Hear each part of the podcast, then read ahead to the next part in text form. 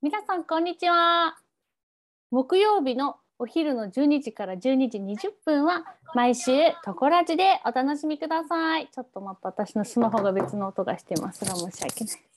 はい、え1月から始めました毎週木曜日のトコラジなんですがちょっと第1木曜日は輝けトコラジの週です。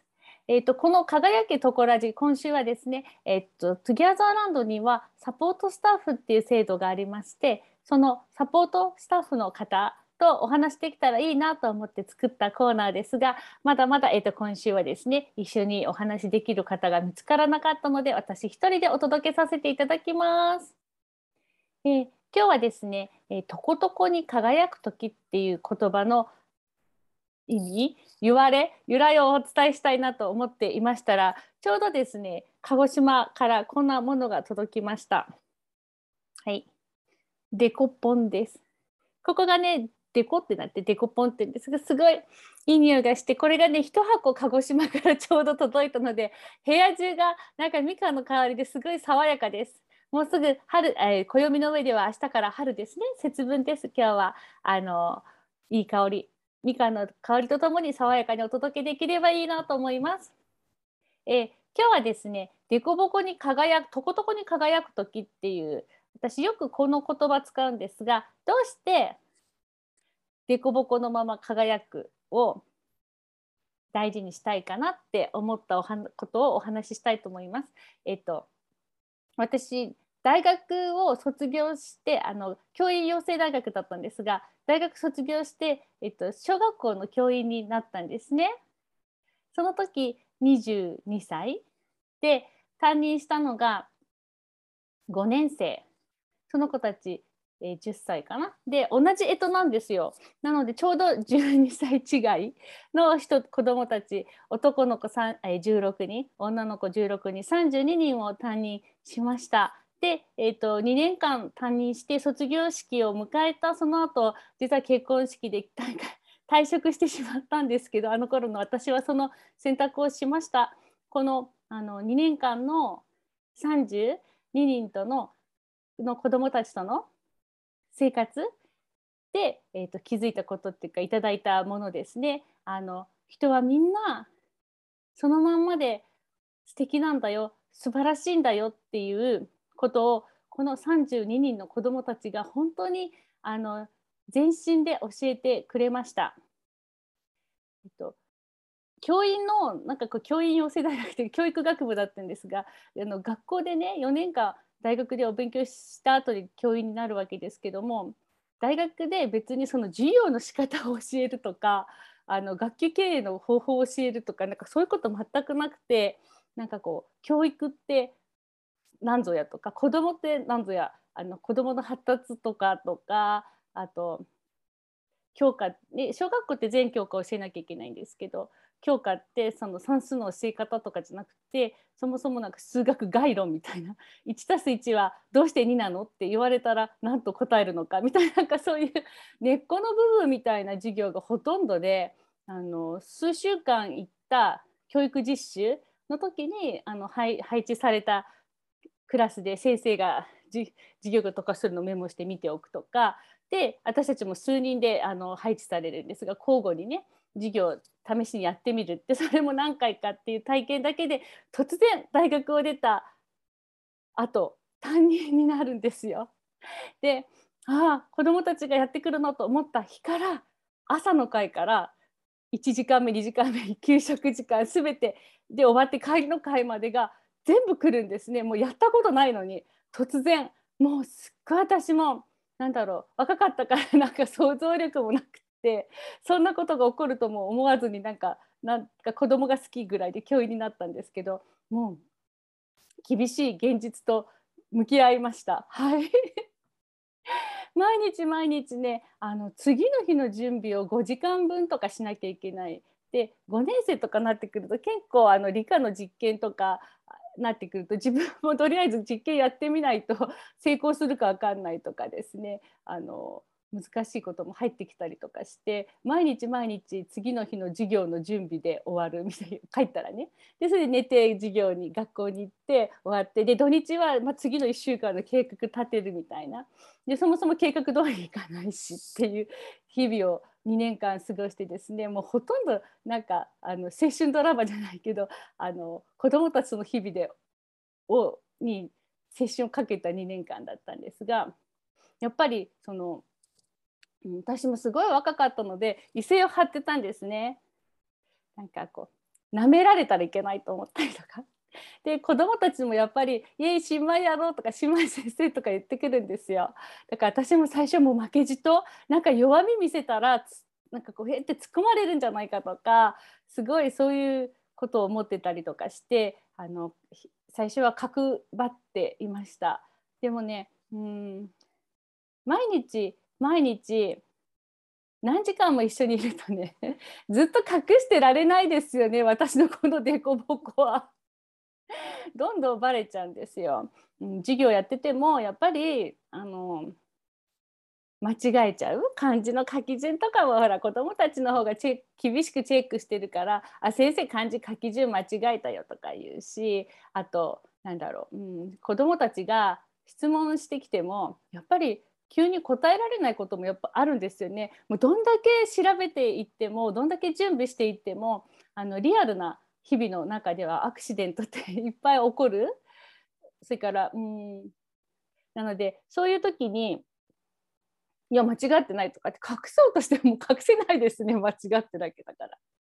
それとか、うん、計画していくんです一応ね。ね授業こういうとこから入ってこうなるって一応予想はでもその通りに行くことなんてないですよね。なんか途中でほらほらなんとかこっち向いてとか喋んない喋んないとかなんかいろんなのもあるしあとなんかこう突発的なことが起こったりとかもする。かその通りに行くことなんてない。だから計画が立てるんですよ。一応立てます。あのでもその通りに行くことがないって言ったとない。それから、うん、私は頑張る。私ねあのすごい頑張る人だったんですよ。努力家っていうか。なんか一生懸命お勉強も頑張ったし受験も頑張ったしね。一応教員採用試験みたいなのもあるしそういうのも頑張ったんだけどなんかそれまでの日々って自分が頑張れば結果がそのまま出るっていうかあの何者にも依存依存しないっていうかおかしいけどなんかこうそのまんま反映される 世界から子どもたち対人のとのことっていくら頑張っても私が頑張ることでは解決しないことの方が多くってそれであの努力する以外の方法をその頃の私は知らなかったからすごい戸惑ったりもしました。でもなんかそんなのが今まで生きてきた人生と全く違う土俵に立って全く違う体験をしているうちに全て子どもたちがですね私の鎧を脱がせてくれたんです。なんか 子どもたちと喧嘩して強引に剥ぎ取られた時もありますけどとにかくこの大学卒業して小学校の先生していた2年間32人の子どもたちが私の今の全ての 基礎を作ってるって言ってもおかしくないんだけどあのどんな私でもいいんだなって思えたんですよその子どもたちが。なんか私が一生懸命着ていた鎧を子どもたちは優しく脱がせてくれたし鎧着ていったように自分で着ていたつもりでも全部バレてたとも言えるんだけど「あ先生間違っちゃった」とか言ったら「あこうだよ」って教えてくれる子供がしたらあのなんか本当素直に「あありがとう」って言えばいいだけであって「いや先生間違ってません」とかって必要もないし「あ間違っちゃった」っていいし先生でも間違えるよね当たり前だよねってあの人って間違えるのが当たり前だし悪いことじゃないよねって子どもたちに伝えたいんだったらまず自分が間違っても平気さ OK だよっていうことをやってみせるやってみせるっておかしいんだけどそういう自分であるっていうのをあの子どもたちはその度に受け入れてくれたので私は安心して間違えられる私になれた。あといろんなディスなんでいろんなことが起こっていやどうしようと思う時もあるし、えっと、答えが分かんなくなる時も実は当たり前にあるんですよね。なんか例えばお話読んでいてこれの答えとか考えてるうちに子どもたちがいろんなことを言ってくると「え？っとなんか一応教科書のテキストみたいな先生のようのがあるかしらあのテキストには正解これって書いてあったけどあの子が言ったあの方があれも正解じゃない？とかあっちもそうそうだよねそういう考え方もあるよねって考え出したら授業、ね、前で教壇に立ちながらもえ自分が悩んで 迷ってしまうこととかも出てくる。でその時もそういう迷いを消してあの最初に設定していた正解に持っていくっていう方法もあるのかもしれないけどそれって多分子どもの方もあの腑に落ちないままに正解に導かれてえー、って思いながらも正解これなんだなって思い込むかと思うんだけどそれよりも「え？っ?」て「先生あのこれが答えだと思ってきたけどあのね、なんとか君のこれ聞いたらそっちそうかなと思い始めてすごい悩み出したとかっていう素直に今の自分の気持ち今の自分の思いを伝えると子どもたちは「あ僕もそう実はそう思ってたけどそう思うんだよ」とか「あれ？こういう考え方できない？とかこう考えたらこう言えるかもよとかいうふうにやっぱりいろんなアイデアを出してきてくれるんですよ。そうすることであのいい答えいい答えが何か分かんないんだけどそうあの話し合う過程ってすごく心地よくってあの気持ちがいいんですよね自分が心のままに話す自分の思いを出す場所があってそれを受け入れてくれる人がいてでっていうお互いがそうであるっていう場所ってすごく心地いいし安心であるっていうこともあの子どもたちと作るその場の雰囲気から私は学びました。なので人との関係とか、まあ、家族とかそれから子どもたちが自分の子どもが増えたりそれから英語教室やってみたりとかいろんなことしてるんですがあのそのままの自分を出すことの価値っていうかな大切さっていうかそれによってもたらせられるって言ったらおかしいんだけどそれすごいあのその子どもたちに教えてもらったので今こうやってライブ配信とかも結構平気でできちゃうんですけど あの詰まってお話に詰まるかもしれないし、えっと、話がどっか飛んじゃうかもしれないしあのわかこうやって言葉が出なくなる時もあるかもしれないけどもそれそのままの今の私を伝えることで、えっと、見ていてくださる方がやっぱりあのそのままの気持ちをね伝えてくれたりとかあそのままの自分でいいんだなって思思える場所であるとかなんか時間があるっていうのがやっぱすごく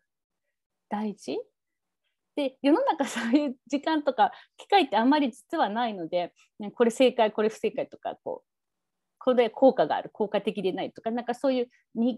2個の選択肢がある中での丸か×かみたいなあの時間とか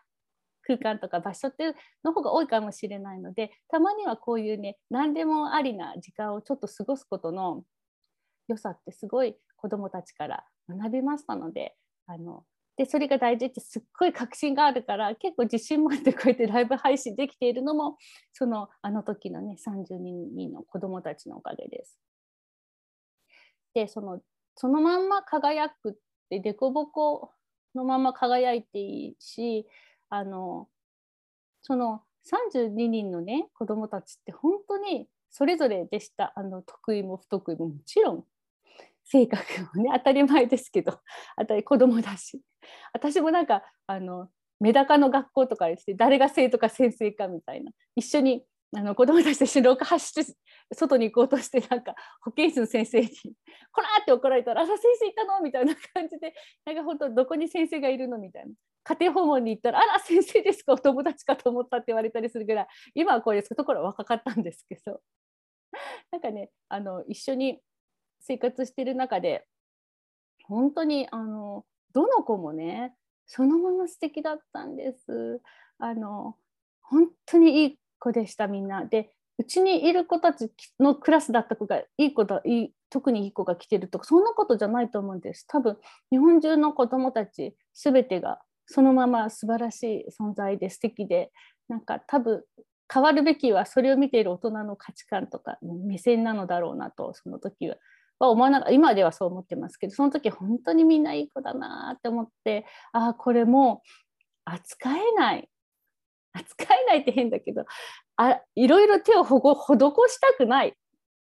なんかこう一応なんか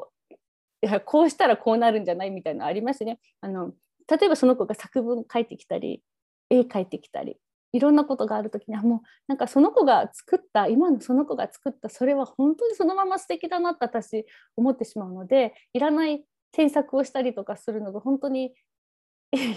嫌だっていうかあんまりしないでも素晴らしいって私はあの思ってそのままのその価値を信じて信じるじゃないかてか本当にあると思える。でそうやって過ごしているうちになんか子どもたちが最初私がこう肩肘張って先生ですよみたいな感じで新任だけど舐めないでみたいな時からどんどんどんどん私が鎧脱いで本当に行くうちに子どもたちみんな素敵だなと思ううちに本当にみんなみんなあの優しい優しいっていうかななんかの教室の中の空間とか雰囲気がすごいいいものになっていくのを感じてでなんかお日様にいつも寒い日とか晴れの日といろんな曇りの日とか雨の日とかあるんだけどそれでもなんかこう教室の中いつもなんかこうお日様が差しているようなそんな空間にななりました。体験できました。なので私あのこれ多分そこだけの問題じゃないっていうか教室子どもと大人とかそういう教室のだけの問題じゃなくて社会全体きっと同じだと思っていてでその後私は教師を辞めて結婚して子供が生まれて、まあ、ちょっと障害があったりとかしてでなんか夫の仕事でアメリカに行ったりとかしてでそこでなんかこう日本人のねお子さんたちでみんな現地校行ってるのでちょっとだけ日本語教えてとか言われたりとかしてでその後帰ってきたらなんかできないかなと思ってちょっと英語教室やったりとかしてなんか子供たちが好きだったのでその後、まあおもちゃ箱ってね発達障害の親子の居場所づくりとかもしたんですがどこでも同じことが実は起こってみんながそのまんまの自分を許す私がまずそうするっていうことをやる中でどの場所もいつも光が差しているようなあったかな空間になったんですね。で我が家もだから私本当にそれが一番社会をあったかくて優しくする方法だと思ってるんです。なので今トゥギャザーランドでは職場づくり、ね、あの社会の中にいっぱいいろんな仕事があってそこ職場があってその企業様にあのいろんなセミナーをさせていただいたりバリアフリーコンサートで皆さんにいろんなことをお伝えしたりしてるんだけどそれはやっぱり私が一番伝えたいのはあのそのまんまの自分を自分が許せてで凸凹のままこんな私のまんまこんな私のまんまあの輝くっていうのをみんながそうなった時にすごく優しい光に包まれる社会になるのを目指しているじゃないけどなったらいいなと思ってやっています。なのであの皆さんよかったらご一緒しましょう。あのトゥギャザーランドでは、えっと、毎年ですね賛助会員そしてその中から賛同してくれる方に 賛助会員っていう制度がなっていただいてその賛助会員はま応援しますよっていうその中で、えっと、特にちょっと最近コロナであんまりイベントはできてないんですけどイベントだったりそれからまあ一緒に語り合う会だったりとかそういうのをするグルのに参加活動したいなっていう人をサポートスタッフっていうふうにまた別に呼んでましてもう募集を今しております来年度ですね。今のところ、まあ、年に1回のイベントがオンラインでできるかなっては思ってます。それから皆さんご存知バリアフリーコンサートの中でステージでねなんか表現したいなっていうハーモニー自己表現することで自分を許してそのままの自分を許してもらえる一番の場所だと思ってるんですが自己表現するハーモニー部部活動とあと TGL 佐賀って言ってですね佐賀県のサポートスタッフの人3人で佐賀支部ができましてえ今年はねなんかユニバーサルデザインについて研究をしていくそうです。いうふうにですねいくつかまた違うそのサポートスタッフの中でもグループが立ち上がったりしてます。なんかそういうあの自ら生まれる活動を重視しているので積極的に私がこれしようしようってはないんですがあのなんで1年間何もしない方ももちろんいらっしゃいます。見てるだけみたいな人もいるし全然あの参加の方法も参加の関わり方も